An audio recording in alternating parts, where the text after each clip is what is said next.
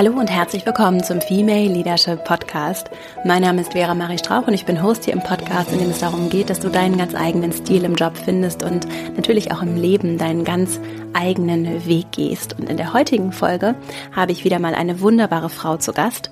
Nora Heer ist Co-Gründerin und Geschäftsführerin von Loopline Systems, einem Unternehmen für Softwarelösungen im HR-Bereich.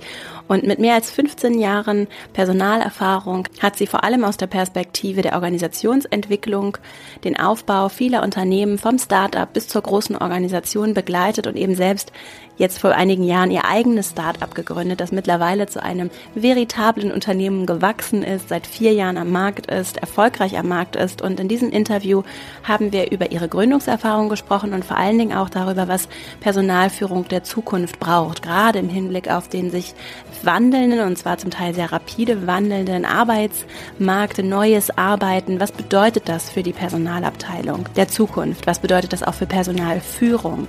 Wer kann gründen? Wer hat das Zeug zum Gründen? Und was brauchen eigentlich Arbeitnehmerinnen und Arbeitnehmer der Zukunft? Über all das haben wir gesprochen, auch über die Startup-Welt und insgesamt das Unternehmertum aus Noras Perspektive. Und das ist eine wirklich abwechslungsreiche, schöne Folge geworden, mit der ich dir ganz viel Freude wünsche. Nora ist außerdem übrigens auch systemischer Coach. Das heißt, sie hat auch aus der Perspektive schon viele Frauen, auch gerade, aber auch Männer bei ihrem ganz eigenen, authentischen Erfolgsweg begleitet und auch da nochmal viele Tipps Tipps und, und Ratschläge und Empfehlungen für dich, die dir hoffentlich dabei helfen, deinen ganz eigenen Weg selbstbewusst und mutig zu gehen. Und bevor wir jetzt loslegen, noch einmal der Hinweis, dass du ganz herzlich eingeladen bist, in den Female Leadership Newsletter zu kommen. Du kannst dich über verastrauch.com anmelden und findest aber auch in den Shownotes zu dieser Folge den Link zur Anmeldung. Dann erhältst du einmal in der Woche Post von mir mit praktischen Impulsen, mit Inspiration, mit Buchempfehlungen und auch Veranstaltungshinweisen und Netzwerkveranstaltungen. Und ich freue mich, wenn du Lust hast, mit dazu zu kommen.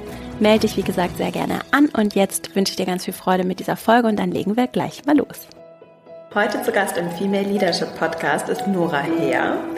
Nora ist Gründerin und Geschäftsführerin von Loopline Systems, einem Unternehmen für Softwarelösungen im Bereich von Mitarbeiterfeedback, Performance Management und HR Analytics.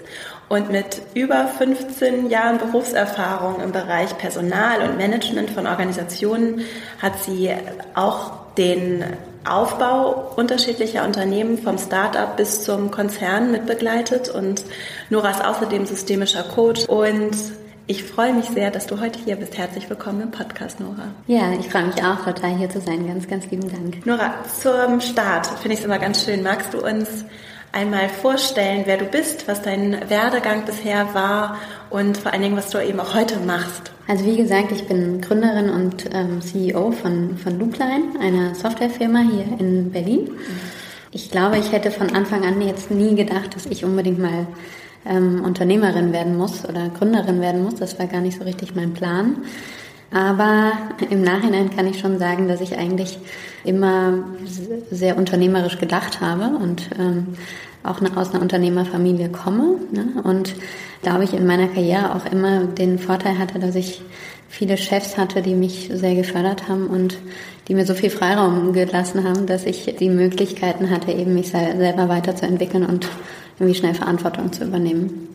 Ich habe ursprünglich eben, wie gesagt, mal in der Konzernwelt angefangen und habe da mal gelernt, was es heißt, so große Strukturen mit aufzubauen, was es heißt, äh, große Organisationen zu führen und dieses ganze Thema äh, Leadership als solches in großen Organisationen mal kennengelernt, habe aber natürlich auch die Schmerzpunkte von ähm, nicht funktionierender Führung und von, von großen Organisationen als solches kennengelernt und bin dann ähm, eigentlich aus, aus privaten Gründen nach Berlin gegangen und bin durch einen Zufall äh, in einem skandinavischen Startup gelandet. Und ähm, das war damals ein sehr kleines Startup. Ich war der fünfte Mitarbeiter und wir haben irgendwie mit einem Team von vier Frauen haben wir das erste Büro aufgebaut und haben wirklich sozusagen von der Pike auf mit allen Schmerzpunkten, alle Learnings gemacht, die es heißt, irgendwie so eine, so eine Company mit aufzubauen und haben dabei, glaube ich, unheimlich viel gelernt und haben dann die Organisation in den nächsten Jahren wirklich immer größer gezogen und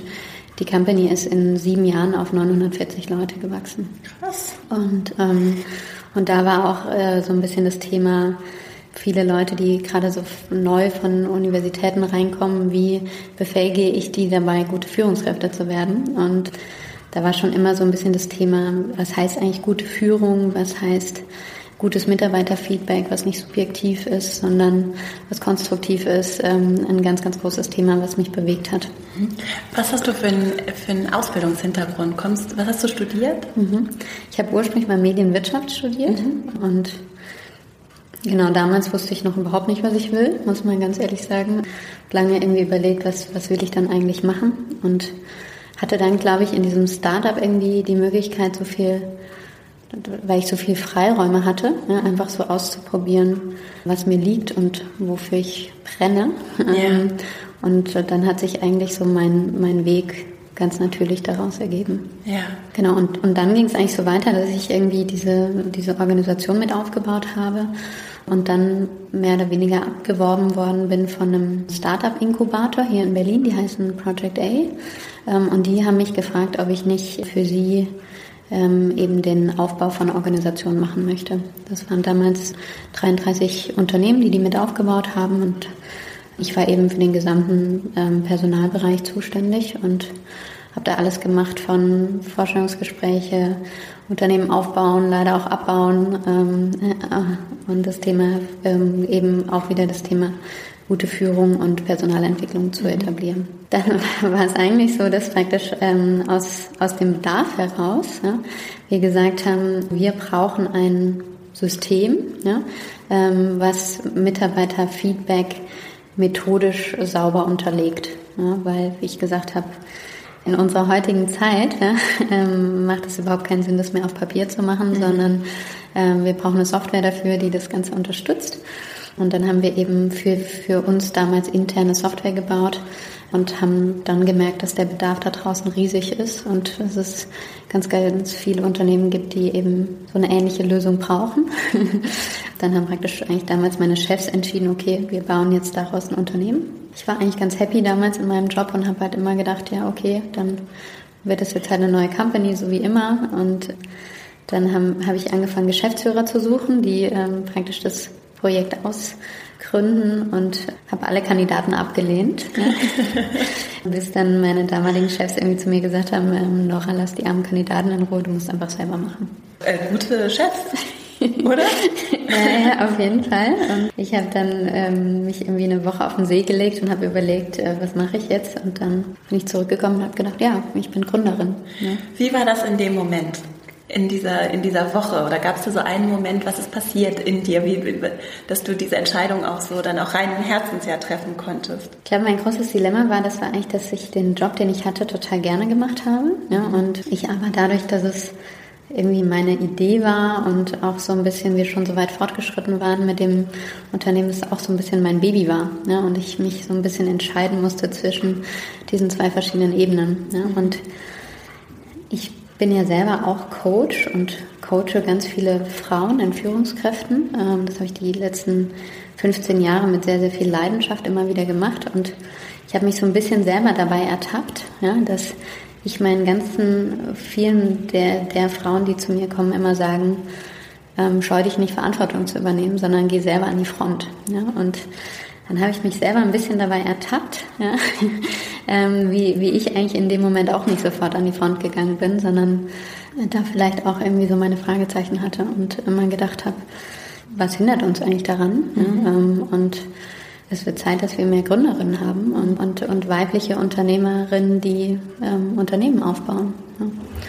Und dann habe ich gesagt, Warum eigentlich nicht? Und man muss sagen, ich habe es nicht bereut. Ne? Ja. Also es war, glaube ich, eine sehr, sehr gute Entscheidung. Auch wenn man sagen muss, dass der Glanz der, des Gründens, ja, wie, ja, wie er ja oft in der Startup-Welt ähm, dargestellt wird, der besteht zum einen auf jeden Fall. Ja? Also ich kann, glaube ich, jeder Frau würde ich empfehlen, Gründerin zu werden.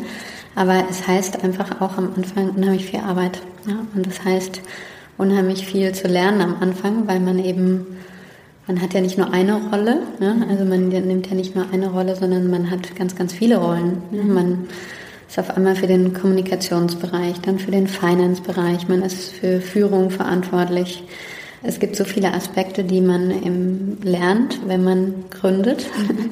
ähm, das ist eigentlich, ich sage immer, es ist das beste Stipendium der Welt, ja, weil man, glaube ich, die größte Plattform hat, in einer kurzen Zeit unheimlich viel zu lernen. Aber es erfordert eben auch unheimliches Zeitinvestment, ja, und auch ein Commitment, durch alle Phasen eben durchzugehen. Ja. ja. Du hast ja nicht alleine gegründet, du hast noch einen Co-Gründer, ne? Mhm, genau. Würdest, ist das was, was du empfiehlst, wo du sagst, das, ist, das nimmt vielleicht auch so ein bisschen den, die Last, alles alleine zu machen, zu können, zu wissen? Mhm. Ja, also ich würde jederzeit wieder mit, mit einem Partner gründen und ich muss auch sagen, ich bin total glücklich, dass Christian heißt mein, mein Mitgründer, dass wir uns damals gefunden haben und wir wirklich von Minute eins aus ähm, dieses ähm, Projekt zusammen gemacht haben. Wir haben damals, als wir eben noch in diesem Inkubator waren, hatten wir so ein Kernteam ja, von uns beiden und sozusagen unserer ersten, unserem CTO, ähm, mit dem wir gemeinsam gestartet sind. Ich glaube, eine der Dinge, die ich, die ich wirklich großartig finde, ist, dass es halt unser Dreier-Team mehr oder weniger immer noch genauso in dieser Konstellation gibt. Ja, und ein Team ist total wichtig, ja, weil du so viele Fragestellungen hast, dass es ganz wichtig ist, dass man sich auch mal mit jemand austauschen kann, dass man genau auch erkennt, ja, jeder hat so seine, seine Stärken und Schwächen, ja, und dass man da, glaube ich, auch demütig genug ist zu sagen, was kann ich am besten und was, was können andere am besten, weil es am Ende des Tages nicht um das eigene Ego geht, sondern es geht darum, ähm, eine gute Company zu bauen. Und wie habt ihr euch gefunden? Oder wie findest du insgesamt Menschen? Das ist ja auch so ein Personalthema, das also ein grundsätzliches Thema, das nicht ausschließlich die Funktion Personal angeht, sondern insgesamt mhm. ja wichtig ist. Wie findet man Menschen, die, die zu einem passen, die zum Unternehmen passen? Also bei Christian und mir war es so, dass ich damals Christian tatsächlich eingestellt habe, weil Christian damals als Entrepreneur in Residence hieß das, ähm, angefangen hat eben ähm, in diesem Inkubator zu arbeiten. Genau, und ich Christian einfach schon immer auch sowohl für seine Intelligenz, seine fachliche Expertise, aber auch einfach für seine, für seine Art, wie er mit Menschen umgeht und Menschen führt, einfach immer sehr, sehr geschätzt habe.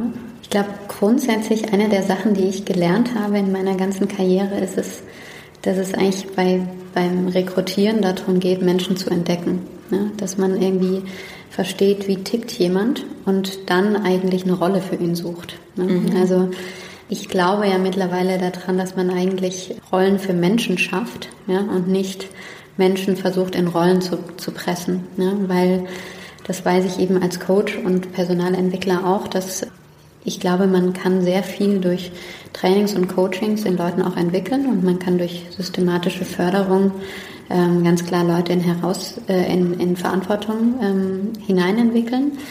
Aber es ist auch so, dass Leute einfach per se immer am meisten glänzen in dem, was sie, was sie am leichtesten können.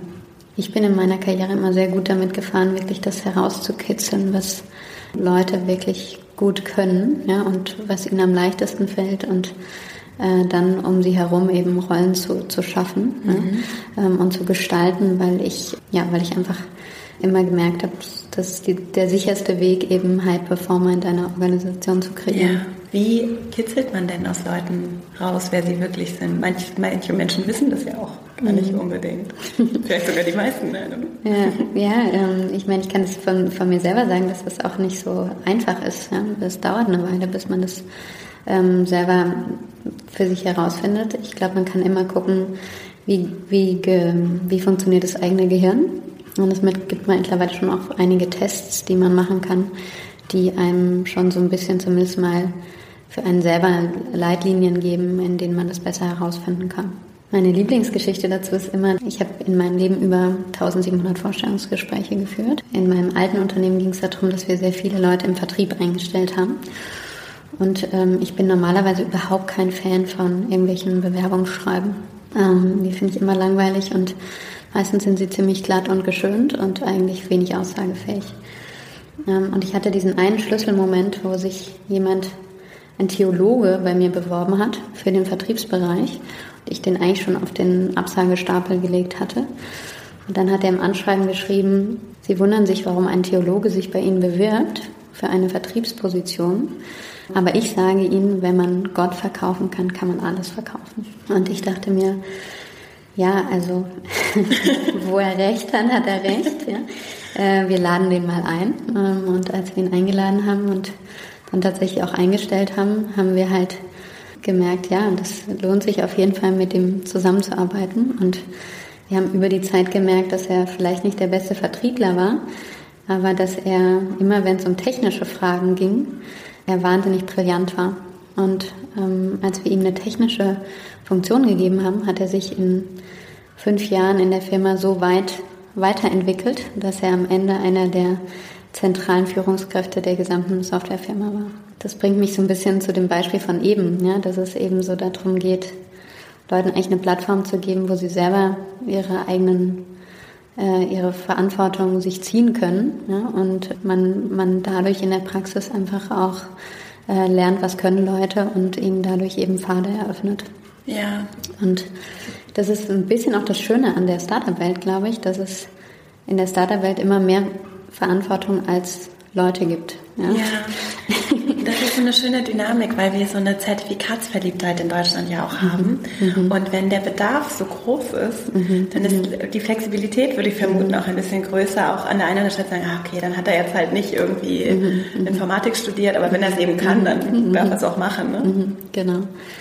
Das ist, glaube ich, auch ein Thema, jetzt ohne zu weit vorzugreifen, aber ich glaube, durch digitale Tools, wie zum Beispiel wir, die auch entwickelt haben, gibt es eigentlich viel mehr Möglichkeiten, weg von diesen starren mhm. Rollenmustern zu gehen mhm. und aber auch Leuten Instrumente an die Hand zu geben, ähm, wirklich über, über die Zeit sich Feedback einzuholen und damit selber zu verstehen, was ist eigentlich das, was ich kann. Ja? Und ich kann eben, wenn ich mir selber für mein eigenes Profil sehr viel Feedback einhole von verschiedenen Leuten, dann sehe ich halt auch, was sind eigentlich meine besonderen Stärken ähm, und welche Kompetenzen trauen mir Leute zu, unabhängig von sehr starren Rastern. Ja? ja.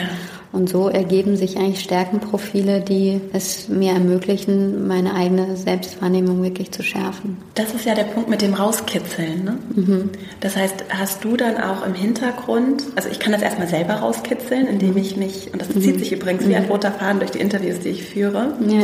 dass ich über mir gezielt Feedback einhole mhm. und mir vor allen Dingen auch einhole, was kann ich denn gut, woran kann ich noch arbeiten und vor allen Dingen, was kann ich auch gut, wofür sehen mich Menschen, was ich vielleicht gar nicht was ich als selbstverständlich sehe, mhm. weil es mir so leicht fällt. Mhm. Was ja nicht heißt, dass es für andere Menschen selbstverständlich ist. Ne? Mhm. Und gleichzeitig auch aus der Perspektive, so jemanden zu führen, mhm. holst du dir dann auch über Gespräche mit anderen über Personen ein Bild davon ein, was die Stärken dieser Person sein können? Oder ist das alleine deine eigene Einschätzung von dem Menschen? Mhm, mh. Genau, ich glaube, das muss man sehr differenziert äh, betrachten. Und ich habe auch so ein bisschen die Erfahrung gemacht, man kann Feedback nicht erzwingen. Ne? Ja. Also gerade in Organisationen, die sehr politisch sind, wird Feedback nicht als Geschenk wahrgenommen, ja, sondern ja.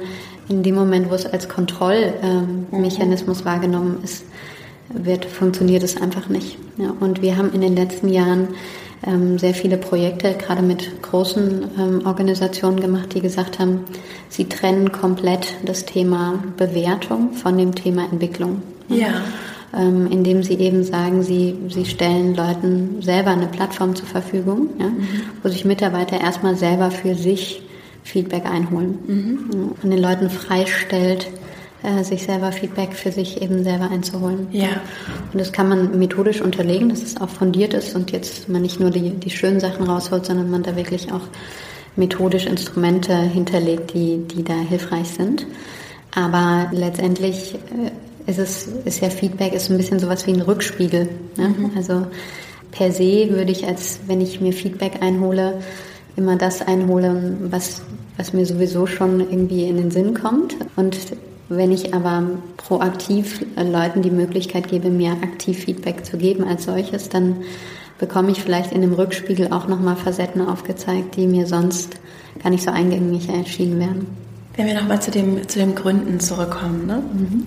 Was sind so die Kernaspekte? Was sind so Dinge, was macht man so als Gründerin? Mhm. So gerade am Start. So ein Unternehmen durchläuft dann ja auch verschiedene Phasen. Mhm. Ich gebe es ja auch schon ein bisschen länger, also ihr seid ja nicht mehr ganz am Anfang mhm. so. Mhm. Aber was, wie, wie legt man los? Wir, wir sehen uns gar nicht mehr so als ein Start-up-Unternehmen als solches, weil wir einfach jetzt mit vier Jahren am Markt und Kunden in elf verschiedenen Ländern ähm, einfach auch eine eine etablierte Organisation sind. Und wie du es eben schon gesagt hast, ich glaube, es gibt eben diese unterschiedlichen Phasen einer Organisationsentwicklung. Äh, ähm, am Anfang ist es so, dass man eben erstmal startet mit einer Idee und einem kleinen Team und ähm, man wirklich sozusagen von auf der grünen Wiese eben anfängt, ein Produkt zu bauen und ähm, mit den ersten Kunden zu sprechen, das Produkt bei den ersten Kunden zu etablieren und erstmal ganz viel zuhören muss im Markt ähm, und auch verstehen muss, ähm, hat man wirklich den Nerv des Kunden getroffen. Ne? Und wenn man, wenn man das weiß, also wenn man diesen sogenannten Product Market Fit erreicht hat, dann fängt man eben langsam an, die Organisation nachzuziehen und ähm, sich bereit zu machen, eben auch in einem größeren äh, Modus Kundenbedürfnisse in unterschiedlichen Industrien und vielleicht unterschiedlichen Ländern eben auch treffen zu können und, und die eben auch versorgen zu können. Mhm.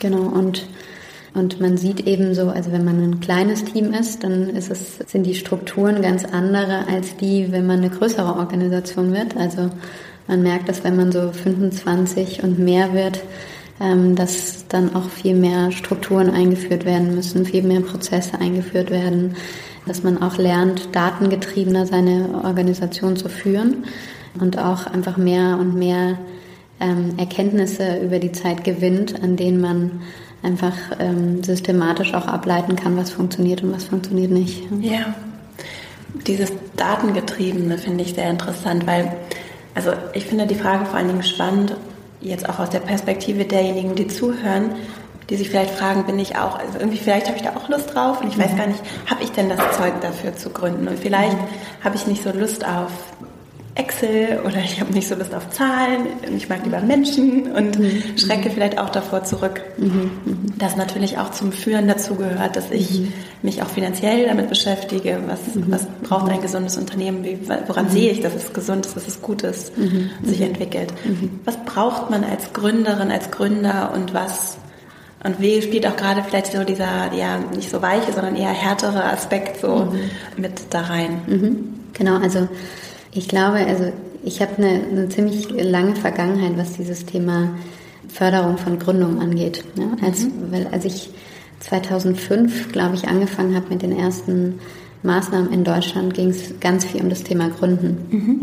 Ich habe irgendwie damals in Deutschland gab es so eine Mentalität, die war überhaupt nicht gründerfreundlich, ja, sondern da hatten einfach ähm, gerade viele junge Leute total viel Angst, selber zu gründen und äh, selber Verantwortung zu übernehmen und da war es viel angesehener, in große Konzerne und Beratungen zu gehen und die besten Leute haben einfach eben, sind zu den großen Namen gegangen. Ja, und ich weiß noch, dass wir uns, dass wir damals ganz viel Veranstaltungen gemacht haben, um versucht, um zu versuchen, dieses Thema Gründergeist in Deutschland einfach insgesamt zu fördern. Und da muss man sagen, also glaube ich mit Rocket Internet und den ersten großen Erfolgen hier in Deutschland gab es so die Vorbilder, ja, die, die wirklich Leuten auch gezeigt haben, hey, da kann ich nicht nur selbstbestimmt arbeiten, sondern da kann ich eben auch sehr erfolgreich sein und mein eigenes Geld verdienen. Und das hat so eine Welle, glaube ich, ausgelöst, also gerade in Berlin, so dass immer mehr Leute sich einfach getraut haben, es zu tun. Und das wäre, glaube ich, auch mein, mein größter Tipp als allererstes. Ja?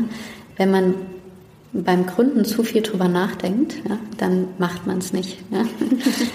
Weil die, die Risiken und die, die Unsicherheiten, die man in einer Gründung hat, ähm, so sehr überwiegen, ja, ähm, dass, dass man immer genügend Gründe finden kann, warum man A nicht weitermacht oder, oder warum man es per se überhaupt nicht tun sollte. Ja. Allein gesellschaftlich ja, ist es total toll, wenn, wenn es mehr und mehr Leute gibt, die einfach sagen, ich mache mein eigenes Ding. Ja. Und ich glaube, es gibt nicht das klassische Gründerprofil. Ja. Also es ist jetzt nicht so, wenn ich nicht mit Zahlen umgehen kann oder wenn ich nur der Zahlenmensch bin oder so, dann heißt das nicht, dass ich nicht gründen kann, mhm. ne? sondern ich glaube, wichtig beim Gründen ist, dass man versteht, was ist das, was man kann mhm. ähm, und was ist das, wo man einen komplementären Partner für braucht. Mhm. Ähm, weil die erfolgreichen Unternehmen sind die, die gute Teams haben und die genau wissen, welche Aufgaben sie wem in der Organisation zur Verfügung stellen. Mhm. Und ich würde trotzdem jedem raten, wenn man jetzt weiß, dass man vielleicht nicht so ein zahlengetriebener Typ ist und man vielleicht eher die Fähigkeit hat, nach draußen zu gehen und Kunden zu gewinnen, Leute für sich einzunehmen und zu begeistern, dass man sich dann auch sehr äh, konsequent Leute an die Seite stellt, die zahlengetrieben sind, weil es schon in so einem Gründungsprozess und auch in der Führung einer Organisation total wichtig ist, auch anhand von Zahlen immer zu verstehen, nach welchen KPIs führe ich dieses Unternehmen, was funktioniert eigentlich und was nicht. Und KPIs sind Key Performance Indicators, also so Indikatoren, an denen ich sehe, ob das, was mir wichtig ist, auch wirklich funktioniert. Mhm. Okay. Genau, genau. Also das heißt, dass ich wirklich in so einem Prozess, wo ich unheimlich viel zu tun habe, nicht den Fokus verliere. Ja, also was brauche ich äh, für mein Unternehmen, um erfolgreich zu sein? Und anhand dessen ähm, wirklich sagen zu können, also oft geht es um das Thema Umsatz ja, mhm. und, äh, und Entwicklung, wirklich zu verstehen, bin ich bei den, bei den Anzeichen, die dafür notwendig sind, wirklich auch auf einem guten Weg. Mhm. Du hast ja vorhin das Thema starre Rollen angesprochen. Mhm. Und denn dieses Zahlenthema finde ich sehr, sehr spannend. Weil ich, äh, also meine Hypothese wäre zu sagen, dass es auch ein Stück weit so ein erlerntes Muster ist. Ich kann entweder Menschen oder ich kann Zahlen. Mhm. Und ich für mich selbst habe das lange auch so gelebt ein Stück weit und habe mich immer, wenn ich mich hätte entscheiden müssen, hätte ich mich immer für Menschen entschieden mhm. und habe aber schon gemerkt, auch im Laufe meiner, meiner, meines Werdegangs, dass das sich überhaupt nicht ausschließt, sondern dass es total interessant sein kann, Zahlen zu verstehen und zu lesen, auch um zu verstehen, ob das, was die Menschen machen, funktioniert, wie du es mhm. gerade sagtest, ne? und um mhm. zu gucken, funktioniert unsere Idee. Und dass, wenn ich die Zahlen verstehe, das super spannend sein kann, das zu mhm. verstehen und dass diese Barriere, die manchmal vielleicht sogar auch schon in der Schule aufgebaut wird, wo mir irgendwann mal irgendwer gesagt hat, ich könne kein Mathe, mhm. ne? dann so vorkommen, dass das deshalb nicht wahr sein muss. Ne? Und dass dass, dass durchaus Menschen auch so eine Leidenschaft und eine Freude an Dingen erst entdecken. Ne? Mhm. Was du mhm. vorhin auch sagtest, so in sich erst entdecken, dass es eigentlich gar nicht schlimm ist und dass es auch Spaß machen kann. Vor allen Dingen in meiner Rolle als Gründerin oder dass ich auch selber für mich mich aus den starren Rollenbildern lösen kann in meinem Kopf, mhm. um zu entdecken, was ich eigentlich noch so in mir habe und was mir auch Freude macht, mhm. von dem ich es mhm. vielleicht nie gedacht hätte. Mhm. Zeigt deine Erfahrung das auch, dass das möglich ist?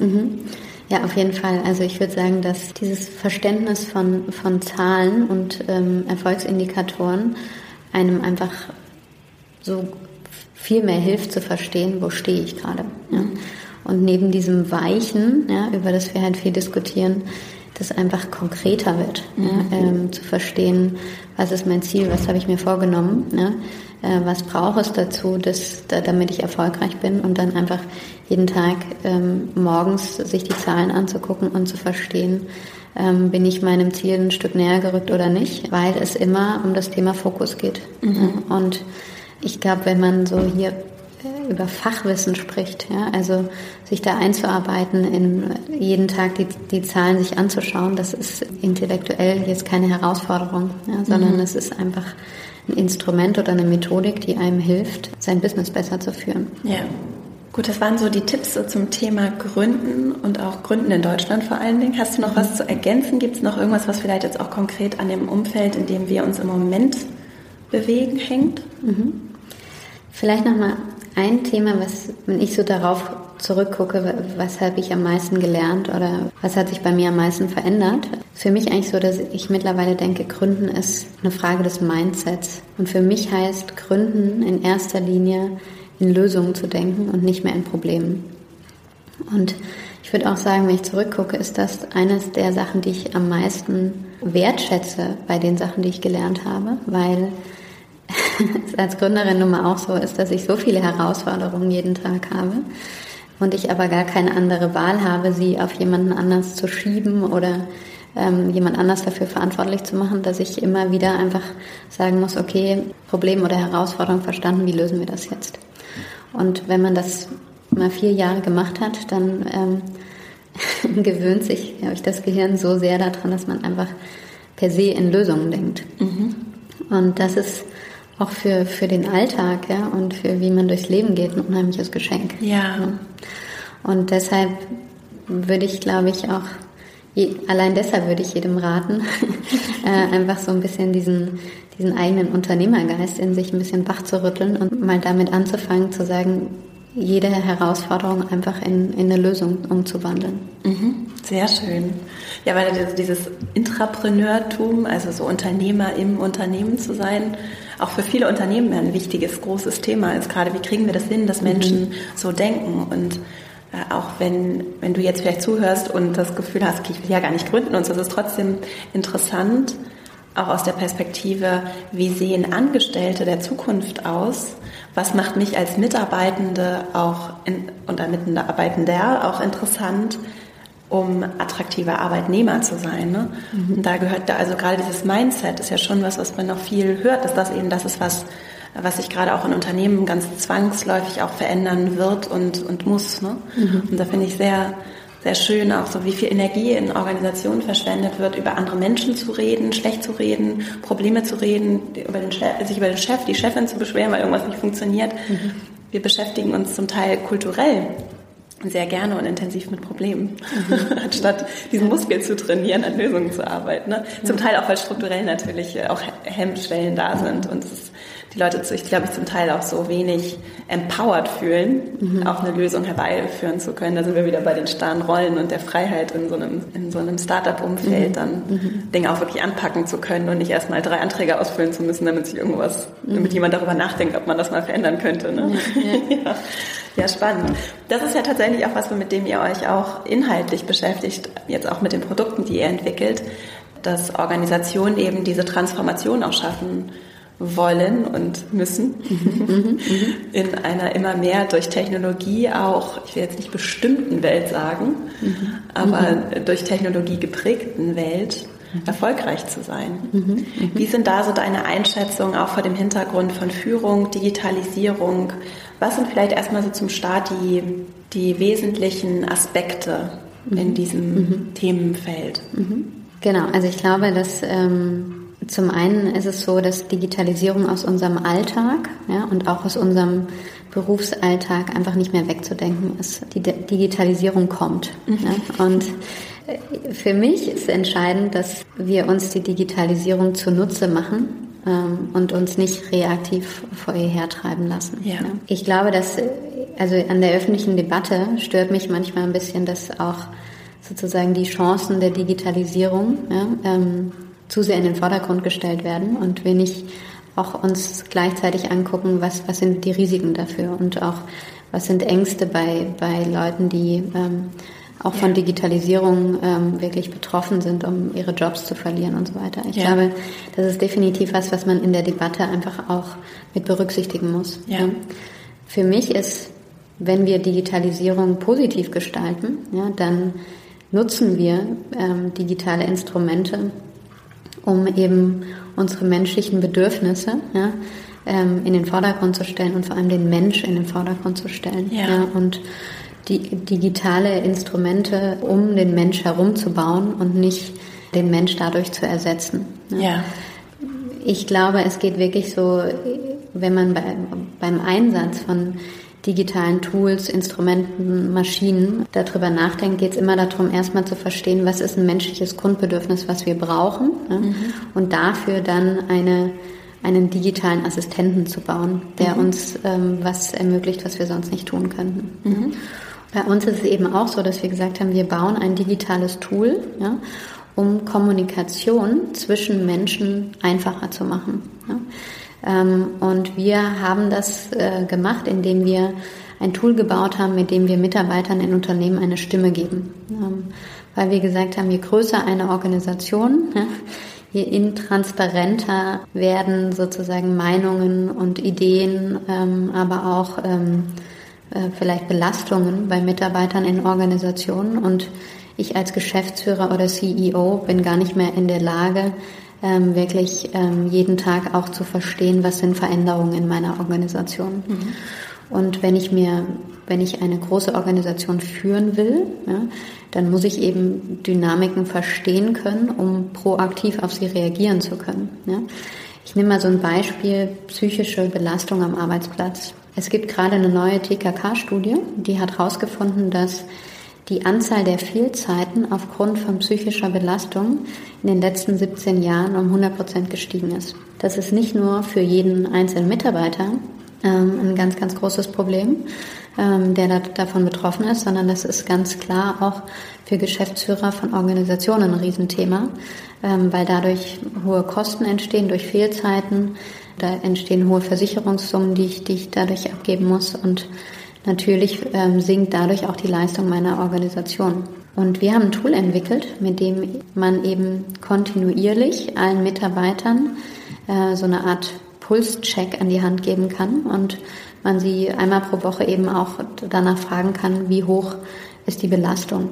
So kann ich eben von ganz vielen Leuten einsammeln, was ihre, was ihre Stimmung ist, aber was auch ihre Veränderungsbelastung über den Zeitraum ist und kann damit eben frühzeitig Indikatoren ableiten, um zu verstehen, was muss ich tun, damit ich eben die, die psychische Belastung oder die gesamte Belastung eben auch ähm, niedrig halte. Und wenn ich das konsequent mache und mit den richtigen Analyseninstrumenten, ähm, künstliche Intelligenz ist ein Instrument, womit man eben Auswertung von Daten eben auch viel schneller und interaktiver machen kann, dass man eben auch als Frühwarnmaßnahmen dahinterlegen kann und einfach sagen kann, wie setze ich das Ganze denn jetzt in meiner Organisation um. Wenn wir Tools nutzen möchten, um die Bedürfnisse der Menschen zu, äh, zu befriedigen, zu ergänzen, um um die Menschen herum zu arbeiten, mhm. dann kann ich aber als Unternehmen im Prinzip auch sagen, okay, es gibt gewisse Dinge, wie zum Beispiel so Abrechnungen oder so, so Sachen, die sind total leicht ersetzbar. Mhm. Und äh, vielleicht hat der Mensch aber, der deinen Job macht, trotzdem das Bedürfnis, diesen Job zu machen. Mhm, mhm. genau, klar. Es ist schon so, dass die Digitalisierung viele Prozesse automatisiert ja, und damit äh, leider auch viele Positionen in Unternehmen obsolet macht. Ich glaube, dass also auf einer gesellschaftlichen Ebene einfach zu wenig dafür getan wird, zu sagen, wie kann man neue äh, Jobs für für Leute ähm, dann auch schaffen? Ja? Oder wie kann man zum Beispiel insgesamt Arbeitszeiten reduzieren, ja? Mhm. so dass eben jeder eine neue Rolle hat. Mhm. Also wenn man sich mal in die Vergangenheit guckt und sagt, das Thema Industrialisierung war ja eine ähnliche Entwicklung oder eine ähnliche Bewegung, die mhm. auch viele Jobs gekostet hat. Mhm. Ja, und äh, eigentlich könnte man daraus auch lernen. Ja? Wirklich zu verstehen, was, was habe ich damals daraus gelernt und wie kann ich eigentlich proaktiv dafür sorgen, dass ähm, ich trotzdem das Thema Vollbeschäftigung ähm, habe und trotzdem eine Auslastung von ähm, Ressourcen in meiner Gesellschaft garantieren kann. Und ich finde auch spannend die Frage zu sagen, ist es wirklich ein menschliches Bedürfnis, einen sehr monotonen Job zu machen? Ist das wirklich etwas, was, was mich als Mensch, dass ich mir diese Sicherheit wünsche, einen festen Arbeitsplatz zu haben, berechenbare Arbeitszeiten, so, das sind, das sind ja andere Bedürfnisse, als macht es mir wirklich Spaß, Rechnungen einzuscannen und abzutippen, wenn wir jetzt mal so einen ganz einfachen Vorgang nehmen, ne? Oder ist es nicht vielleicht sogar noch diese Proaktivität, diese Entwicklung, das Bedürfnis von Menschen, sich auch kontinuierlich zu entwickeln, Neues zu lernen, ne? diese, diese Veränderung und Bewegung im Leben zu haben, auch während der Arbeit, etwas, was eigentlich ein Bedürfnis ist, das dahinter steckt und über das wir in meinen Augen uns auch gesellschaftlich Gedanken machen können und übrigens ja auch als Organisationen, die ja Gesellschaft auch prägen, mit kreativ werden können. Wie können wir nicht einfach nur schöne hier, wie nennt man das noch, so Retirement Plans machen oder Leute irgendwie systematisch dann einfach loswerden, in Anführungsstrichen, mhm. weil sie nicht mehr passen, weil wir andere Dinge wollen auf einmal, mhm. sondern wie können wir vielleicht auch kreativ werden, Arbeit anders zu erfinden, zu definieren, gemeinsam mit den Menschen, die davon betroffen sind. Genau, ich glaube, dass Bedürfnisse von Leuten eben sehr, sehr unterschiedlich sind. Ja? Und ja. ich glaube, es muss schon auch Jobs geben, die nicht jetzt Vielleicht wünscht sich nicht jeder eine riesen intellektuelle Herausforderung jeden Tag. Mhm. Ja, da sind Menschen, glaube ich, unterschiedlich und man muss sie wahrscheinlich in ihrer Unterschiedlichkeit auch gewähren lassen. Ich per se glaube aber schon daran, dass jeder einfach ein Stärkenprofil hat. Ne? Mhm. Ähm, und ja, man vielleicht oder auch genügend Rollen finden kann, die vielleicht jetzt nicht die, die riesen intellektuellen Herausforderungen sind, die aber trotzdem gebraucht werden in einem System. Ne? Mhm. Also man sagt ja, ein Thema der Digitalisierung ist, dass das, was Menschen nicht ersetzen können, ist eben das Thema Kommunikation und äh, Zwischenmenschlichkeit. Und ich glaube, dass so soziale Skills wie, wie Kommunikation, Betreuung, wenn man über das Thema Pflege und so nachdenkt, das sind alles Themen, wo, wo uns äh, Maschinen eigentlich nicht ersetzen können. Und dass man einfach auch proaktiv sagt, man fördert genau diese, diese bestimmten Fähigkeiten ja, ähm, in Leuten ganz bewusst, um, um dazu auch eben eine Ergänzung zu schaffen. Mit all deiner Erfahrung so im Bereich Gründen, Führen, auch Coaching, hast du Tipps, so ganz praktische Dinge, die du Menschen, die jetzt zuhören, mitgeben würdest, wie sie am besten so vielleicht auch in ihre eigene Entwicklung investieren, was sie tun können? Was sind so ganz praktische Learnings, die du vielleicht auch so im Laufe deiner Karriere gesammelt hast, die du uns noch so mitgeben kannst, auch gerade im Hinblick darauf, dass sich gerade so viel verändert?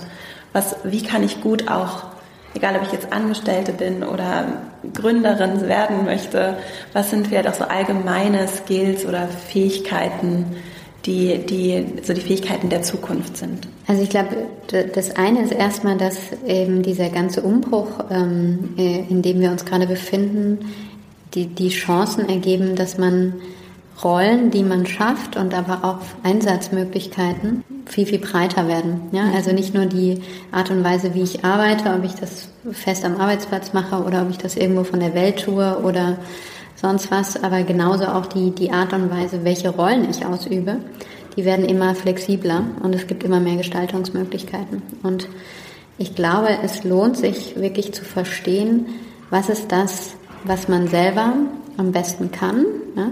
und was ist aber auch das, wofür man wirklich brennt. Ja?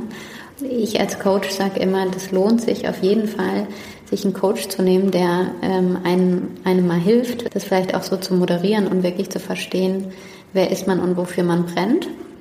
Und dann würde ich jeden ermutigen, genau daran festzuhalten ja, und sich von niemand anderem was anderes einreden zu lassen, sondern einfach zu sagen, ich mache das und ich und ich äh, tue das und ähm, sich einfach selber beweisen zu können, dass man das kann. Weil ich, wie gesagt, glaube, dass man da immer der Beste sein wird in dem, wofür man auch eine Leidenschaft entwickelt. Ja. Genau, das, das würde ich auf jeden Fall jedem raten. Ne? In, deiner, in deiner Funktion heute und auch das Unternehmen, das ihr hier aufgebaut habt. Ihr beschäftigt euch ja sehr viel mit dem Thema also viel so mit der Funktion Personal und gleichzeitig, du kommst ja auch aus dem Bereich und gleichzeitig bist du jetzt ja auch Geschäftsführerin und hast dadurch auch einen, wahrscheinlich einen gewissen Rollenwechsel vollzogen. Ne? Magst du uns noch mal so ein bisschen davon erzählen, wie vielleicht auch so dein Arbeitsalltag aussieht, was so Themen sind, mit denen du dich beschäftigst und auch ihr im Unternehmen hier? Mhm, mhm. Genau, ich bin ja in erster Linie Geschäftsführerin und habe halt gelernt, was es heißt, wirklich Organisationen gesund zu führen. Ja? Und ich habe eben auch verstanden, dass Mitarbeiter eine der wichtigsten Ressourcen eines Unternehmens sind. Ja, und meistens fairerweise auch die teuersten. ähm, und dass es sich deshalb eben auch lohnt, A, Mitarbeiter besser zu verstehen ja, und B, aber auch ähm, sie durch gute Führung dazu zu befähigen, auch wirklich in der Organisation Leistung zu bringen. Ja. Für mich ist es so, dass ich fairerweise immer mehr aus diesem aus dieser weichen HR-Diskussion rausgehe, weil ich einfach glaube, dass HR ist keine administrative Rolle, sondern es geht ähm, darum, Organisationen wirklich ähm, zu befähigen, bessere Führung in Unternehmen anzubieten. Ja? Und anhand von Zahlen, die man auch im Personalbereich entwickelt und, und Analysemöglichkeiten, ähm, wirklich äh, Unternehmen zu helfen, wirklich frühzeitig zu erkennen, was es braucht. Ich glaube, die Transformation in Unternehmen sagt, dass man eben, dass es auch insgesamt vom Kulturwandel her so ist, dass Mitarbeiter sich nicht mehr klassisch hierarchisch von oben führen lassen, mhm. ja, ähm, sondern dass Mitarbeiter auch mitreden wollen, dass sie auch eine Stimme haben wollen ähm, und dass man eben, wenn man sie einbezieht in bestimmte Prozesse und Entscheidungsprozesse, ähm, man dadurch einfach auch einen Mehrgewinn hat. Ja. Wie macht man das denn in der Praxis? Es sagt sich ja so schön, die Leute mit einzubeziehen, aber wie, wie mache ich das, wenn ich jetzt auch sehr hierarchisch geprägt bin und das wird eben einfach in irgendwelchen wichtigen Konferenzen entschieden? Wie beziehe ich denn dann Leute ein? Also ich glaube, konkret, vielleicht wenn, wenn ich nochmal konkret sage, was ist das, was wir tun? Das eine ist ja, wir haben ein Tool entwickelt zur Verbesserung von Mitarbeitergesprächen. Das heißt, wir haben ein Tool entwickelt, mit dem der Mitarbeiter eine eigene Plattform hat, in der sich jeden Tag eigentlich selber managen kann. Das heißt, ich als Mitarbeiter kann sehen, was sind meine Ziele, ich kann meine Ziele darauf dokumentieren, ähm, ich kann mir selber von anderen Mitarbeitern Feedback einholen, Ähm, ich kann für mich selber dokumentieren, was sind für mich die gewünschten nächsten Karriereschritte, inwieweit entspreche ich dem Anforderungsprofil meiner Stelle, äh, basierend auf den eigenen Kompetenzen, was kann ich gut, was kann ich vielleicht noch an mir verbessern, was möchte ich lernen. Ne? Und, ähm, und die Führungskraft hat genauso eine Plattform, wo sie eben sich kontinuierlich Beispiele und Notizen sammeln kann für den Mitarbeiter ähm, und somit eben im Alltag immer mal wieder einzelne Datenpunkte sammeln kann, um wenn Mitarbeitergespräche stattfinden, ähm, dann wirklich auch eine extrem gute Vorbereitung zu haben, methodisch. Mhm. Wir kennen das alle, dass in Organisationen die Führungskräfte schimpfen, oh, jetzt muss ich schon wieder ein Feedbackgespräch mhm. tun, führen. Ja. Und zu Recht auch, ja, weil wenn ich in, äh, 20 Mitarbeiter habe und ich noch ein paar andere Sachen zu tun habe und mich auf jedes Gespräch über eine Stunde vorbereiten muss, dann bin ich ähm, zwei bis drei Wochen im Jahr mit nichts anderem beschäftigt. Durch unser Tool ist es so, dass ich eben durch das Ansammeln der ganzen Datenpunkte eigentlich in zehn Minuten auf ein Gespräch vorbereitet bin ähm, und ich damit auch über den Zeitverlauf ganz viele Beispiele gesammelt habe, die es mir ermöglichen, mein Gespräch gut und qualitativ zu führen. Wir haben eben auch gelernt, dass ein Mitarbeiter hat immer ein Interesse an einem guten Feedbackgespräch. Aber für einen Mitarbeiter heißt ein gutes Feedbackgespräch nicht, die drei Punkte herauszuheben, die er vielleicht nicht so gut gemacht hat, mhm. sondern wirklich konstruktive Ansätze zu finden, ähm, was, was kann man besser machen, aber auch vielleicht, was sind, was sind wirklich Stärken und, und, und äh, eine gewisse Anerkennung für eine Leistung auch zu bekommen. Ja. Und wir haben eben gelernt, und das ist auch das, was unsere Kunden uns bestätigen, dass dadurch, dass der Mitarbeiter sein Gespräch vor allem selber in die Hand nimmt ja, und mhm. selber seine Ziele managt, die Leistung jedes einzelnen Mitarbeiter teilweise bis zu 30 bis 40 Prozent sich verbessert. Ja. Und ähm, wir bei Zielmessungen äh, nachweisen können, dass über ähm, 80 bis 90 Prozent ihre, äh, der Mitarbeiter ihre Ziele regelmäßiger, schneller ähm, erreichen und teilweise auch übererfüllen, indem sie einfach sich selber besser steuern können. Ja. Und das führt zu mehr Selbstzufriedenheit, aber das führt eben auch zu mehr dieser eigenen äh, Verantwortung ähm, des Mitarbeiters und diesem, diesem ganzen Thema Entrepreneurship als solches. Das ist das eine, was wir tun und das andere, was wir tun, ist... Darf ich da noch einmal kurz einhaken? Ja, das sehr, sehr gerne. Das ist ja was, also euer Tool ist super, weil es das auch wahrscheinlich auch einfach viel leichter macht, weil ich einfach kontinuierlich dokumentiere und deshalb nicht dann alles an, auf, in der einen Stunde drei Stunden vor dem Mitarbeitergespräch dann vorbereiten muss und auf der anderen Seite genauso. Ne? Wenn ich jetzt nicht dieses Tool im Unternehmen habe, finde ich, ist die Botschaft aber trotzdem sehr wichtig zu sagen, dass ich auch als Mitarbeitende mich entscheiden kann, mir regelmäßig Notizen zu machen, für mich Transparenz zu schaffen, um auch vorbereitet zu sein, zum Beispiel auch für Gehaltsverhandlungen, zu sagen, auch klar Erwartungen abzufragen. Das ist was, was mir auch immer sehr geholfen hat, nicht zu spekulieren, was jemand von mir erwartet, sondern das auch sehr klar anzusprechen, zu erfragen, für mich zu dokumentieren. Und das kann ich ja auch auf einem Notizbuch machen, auch wenn es digital natürlich äh, sehr viele Vorteile hat ist es natürlich gut, einfach sich selber die Transparenz zu schaffen, um auch gut vorbereitet zu sein für solche mhm. Termine auf mhm. beiden Seiten. Ne? Mhm. Und auch, auch über das Jahr hinweg. Ein Jahr ist ja eigentlich ein sehr großer Zeitraum. so, Im Idealfall finden ja solche Gespräche auch vielleicht etwas regelmäßiger statt. Nicht so formalisiert, aber regelmäßig. Äh, dann eben wirklich vorbereitet zu sein und für mich Transparenz zu schaffen. Was sind meine Ziele? Wie kann ich sie erreichen? Was sind Erwartungen? Was wird in dieser Rolle erwartet und wo möchte ich vielleicht auch perspektivisch hin? Das finde ich ist ein mhm. sehr schöner, wichtiger Tipp auch so mhm. für das Selbstmanagen mhm. und mhm. Selbstführen auch. Mhm. Ja, ja genau. schön, okay. Dann. Und, und ich glaube, es ist auch wirklich, du sagst es gerade schon, also im Idealfall ist es ja so, dass ich verbringe die meiste Zeit meines Lebens auf der Arbeit. Ja. ja. Und ähm, wenn ich da einmal im Jahr äh, dazu ein Gespräch führe, ja, dann ja. ist das für mich nicht besonders motivierend. Ja. ja. Das heißt, Unternehmen schaffen es aber nur, ähm, regelmäßigere Gespräche zu führen, wenn die Vorbereitung oder die insgesamte das Zeitinvestment dadurch nicht unbedingt viel größer wird. Ja. Und da hilft halt ein Tool, weil das eben in der Umsetzung dieser, des Arbeitsaufwandes einfacher wird und durch die, die methodische Fundierung, wie, wie du es auch gesagt hast, dem Mitarbeiter halt wirklich die Möglichkeit gibt, sich selber besser zu reflektieren mhm. ähm, und so ein Gespräch eben für sich auch mehr zu bestimmen. Ja. Und ähm, ein Mitarbeitergespräch, in dem der Mitarbeiter 80 Prozent redet, mhm. ist in der Regel das bessere Mitarbeitergespräch. Mhm. Mhm. So nochmal zu euch, also ihr macht die, diese Feedbackgespräche. Was macht ihr noch? Magst du noch ein bisschen zu euch erzählen, auch wo man euch findet? Mhm. Genau, das eine ist eben das Thema ähm, Mitarbeitergespräche und ähm, wie gesagt übergeordnetes Performance Management. Und das andere ist eben, dass wir ein, ein Tool entwickelt haben, mit dem ich jede Art von Feedback in einer Organisation anfragen kann. Ne?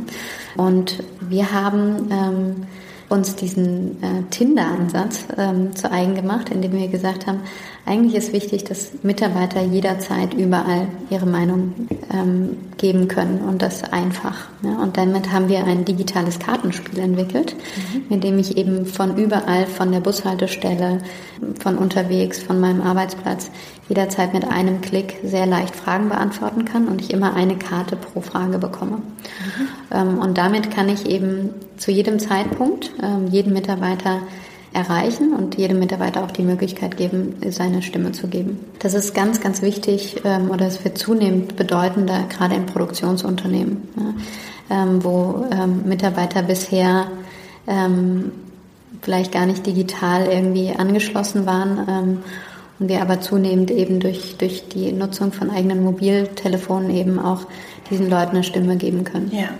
Wir schaffen es eben dadurch, eben kontinuierliche Befragung zu machen. Also wir revolutionieren die Mitarbeiterbefragung. Ne? Früher war es ja so, die Mitarbeiterbefragung hat alle zwei Jahre stattgefunden ähm, und äh, danach gab es ganz viele Erwartungen, was passiert denn jetzt mit der Mitarbeiterbefragung und äh, dann waren Mitarbeiter enttäuscht, wenn, wenn nicht gleich eine Maßnahme dahinter entstanden ist. Und wir machen das eben so, dass mh, jeder Mitarbeiter kontinuierlich über unser Tool zum Beispiel seine Stimmung abgeben kann, Meinungen zu bestimmten Themen abgeben kann, jede Art von Befragung durchführen kann und dann aber auch sehen kann, was passiert mit meinen Auswertungen in der Organisation. Ja, also mhm. ähm, was sind die Ergebnisse, wie sehen das andere, was passiert damit ähm, und das eben in, in einer kontinuierlichen Art und Weise. Eine kurze Zwischenfrage dazu noch, weil gerade in diesen hierarchischen Organisationen und häufig sind Produktionsunternehmen auf jeden Fall auch räumlich alleine mhm. schon mhm. eine gewisse Distanz da ist ja häufig auch Angst spielt einfach eine Rolle. Ich weiß einfach nicht, was die da oben in der Teppichabteilung, wie das so schön heißt manchmal, was die dann mit meinen Daten machen. Mhm. Und vielleicht, also habt ihr damit Erfahrung, geben die Leute ehrlich Feedback? Mhm. Also, oder was, was kann man da tun, um das ehrlich zu machen? Mhm. Bei dem Thema Vertrauen ist A total wichtig, wie wird die Frage gestellt? Ja, ähm, also lässt die Frage durchblicken, dass es hier um, um eine Kontrolle geht oder geht es wirklich darum, dass mhm. ich eben was verstehen will. Ja. Das andere Thema ist Datensicherheit ja, und, das, und das dritte Thema ist ähm, Anonymität. Mhm. Ja, also kann ich wirklich sicher gehen, dass die Daten, die, ähm, die Meinung, die ich abgebe, auch anonym ausgewertet werden. Okay. Das macht ihr also, ihr bietet das wahrscheinlich für Unternehmen an, ne? mhm. also so B2B, mhm. Business to Business und wo findet man euch? Wo findet man dich? Mhm. Ich würde das dann alles in den Show Notes auch verlinken. Mhm, genau. Ähm, genau, also wenn man uns finden will, dann findet man uns auf der ähm, Webseite loopline-systems.com. Äh, da sind alle Informationen drauf und darüber kann man uns auch direkt ähm, kontaktieren. Mhm. Ich glaube auch, wenn man meinen Namen äh, googelt oder wenn man den, und den Namen des Unternehmens googelt, dann findet man ganz viel Informationen zu uns. Bevor wir jetzt zu meinen Abschlussfragen kommen, mhm. du als Gründerin und auch Coach, vor allen Dingen auch, du hast auch viel mit Frauen gearbeitet, hast du gerade so für die weiblichen Zuhörenden noch etwas, was du uns so auf den Weg geben würdest? Mhm. Ich glaube, in erster Linie würde ich sagen, dass es wichtig ist, dass wir als Frauen anfangen, andere Frauen zu fördern. Ja. Ich finde, das ist was, was Männer teilweise besser machen ja, ähm, und auch schon viel aktiver machen. Ja, und ähm, Frauen stehen sich da manchmal auch ein bisschen im Weg, ja, indem sie sich mehr darauf fokussieren, warum sie sich mit jemandem nicht verstehen, als ähm, aktiv eben rauszugehen und zu sagen, wie kann ich eine, eine Kollegin von mir oder andere Frauen in meiner Organisation konsequent fördern. Weil ich immer denke, hinter jeder Frau steht ein erfolgreiches Netzwerk. Mhm. Und ähm, ich sage jeder, jeder Frau, die ich coache, nimm dir vor, in der Woche zehn andere Frauen zu promoten ne? ähm, und für sie eine Plattform zu schaffen, dass sie in der Organisation weiterkommt, dann wird sie das für dich auch tun. Das andere ist, dass ich bei vielen Frauen festgestellt habe, dass sie oft sehr zurückhaltend sind, was die eigene Selbstvermarktung angeht. Mhm. Ne? ähm, dass man eben sehr inhaltlich getrieben ist und sich oft doch ein bisschen zurückstellt. Mhm. Ja. Ähm, und ich kann selber als Geschäftsführerin sagen, dass in den meisten Fällen ist so, wenn Frauen sagen, sie können was, ja, dann weiß ich 200 Prozent, dass ich mich darauf verlassen kann. Mhm. ähm, und oft können Frauen was und sagen das aber erstmal nicht oder stellen sich damit eben nicht so in den Vordergrund. Und ich würde eben ermutigen dazu einfach auch wenn man eine, wenn man eine Chance bekommt und wenn man, wenn man es vielleicht noch nicht gelernt hat, nimmt man trotzdem die Herausforderung und lernt es halt später. Ja. ja und ähm, Kommunikation ist dabei ein ganz, ganz wichtiges Thema. Mhm. Also ich habe bei vielen Frauen gelernt, dass nicht nur bei Frauen vielleicht, sondern auch bei, bei Männern ist eben so die Art und Weise, wie kommuniziere ich. Mhm. Wenn ich zu argumentativ und detailgetrieben mhm. argumentiere und diskutiere, dann mhm. sind Führungskräfte oft überwältigt von der Masse an Informationen. Mhm. Ja. Und ähm, ich habe bei vielen Frauen gesehen, dass ein wesentlicher Karrieresprung war, zu sagen, mehr in Zusammenfassungen und mehr in Entscheidungen und mehr in Ergebnissen zu kommunizieren als als Endresultat. Ja, mhm. ähm, Lösung. Man nennt das in Lösung und ähm, verbaler Kommunikation um eben auch für, auf dieser Entscheidungsebene von Führungskräften eben mitreden zu können. Toller Punkt.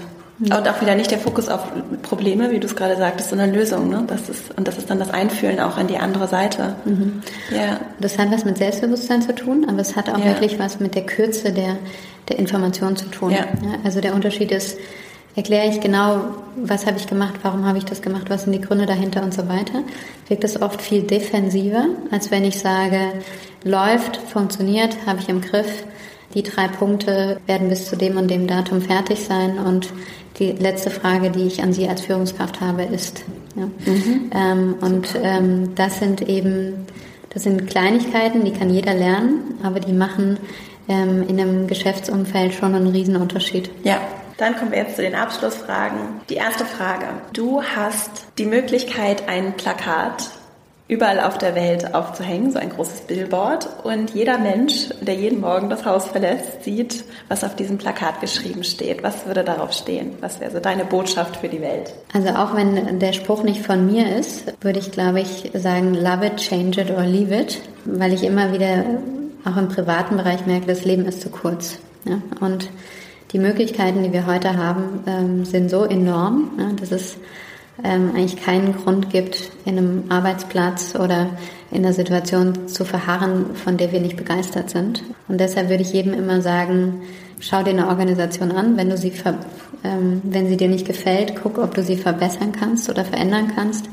Ähm, und wenn nicht, dann geh den nächsten Schritt. Ja. Und je mehr du gestaltest, desto besser wird's. Ja, sehr schön. Hast du Buchtipps oder vielleicht auch irgendwie einen Film, etwas, was dich äh, geprägt hat, grundsätzlich so im Leben oder vielleicht auch in jüngerer Vergangenheit? Also ein Buchtipp, ähm, den ich auf jeden Fall äh, Frauen in angehenden Führungspositionen gerne empfehlen würde, ist das äh, Buch ähm, Das Arroganzprinzip von Peter Modler, mhm.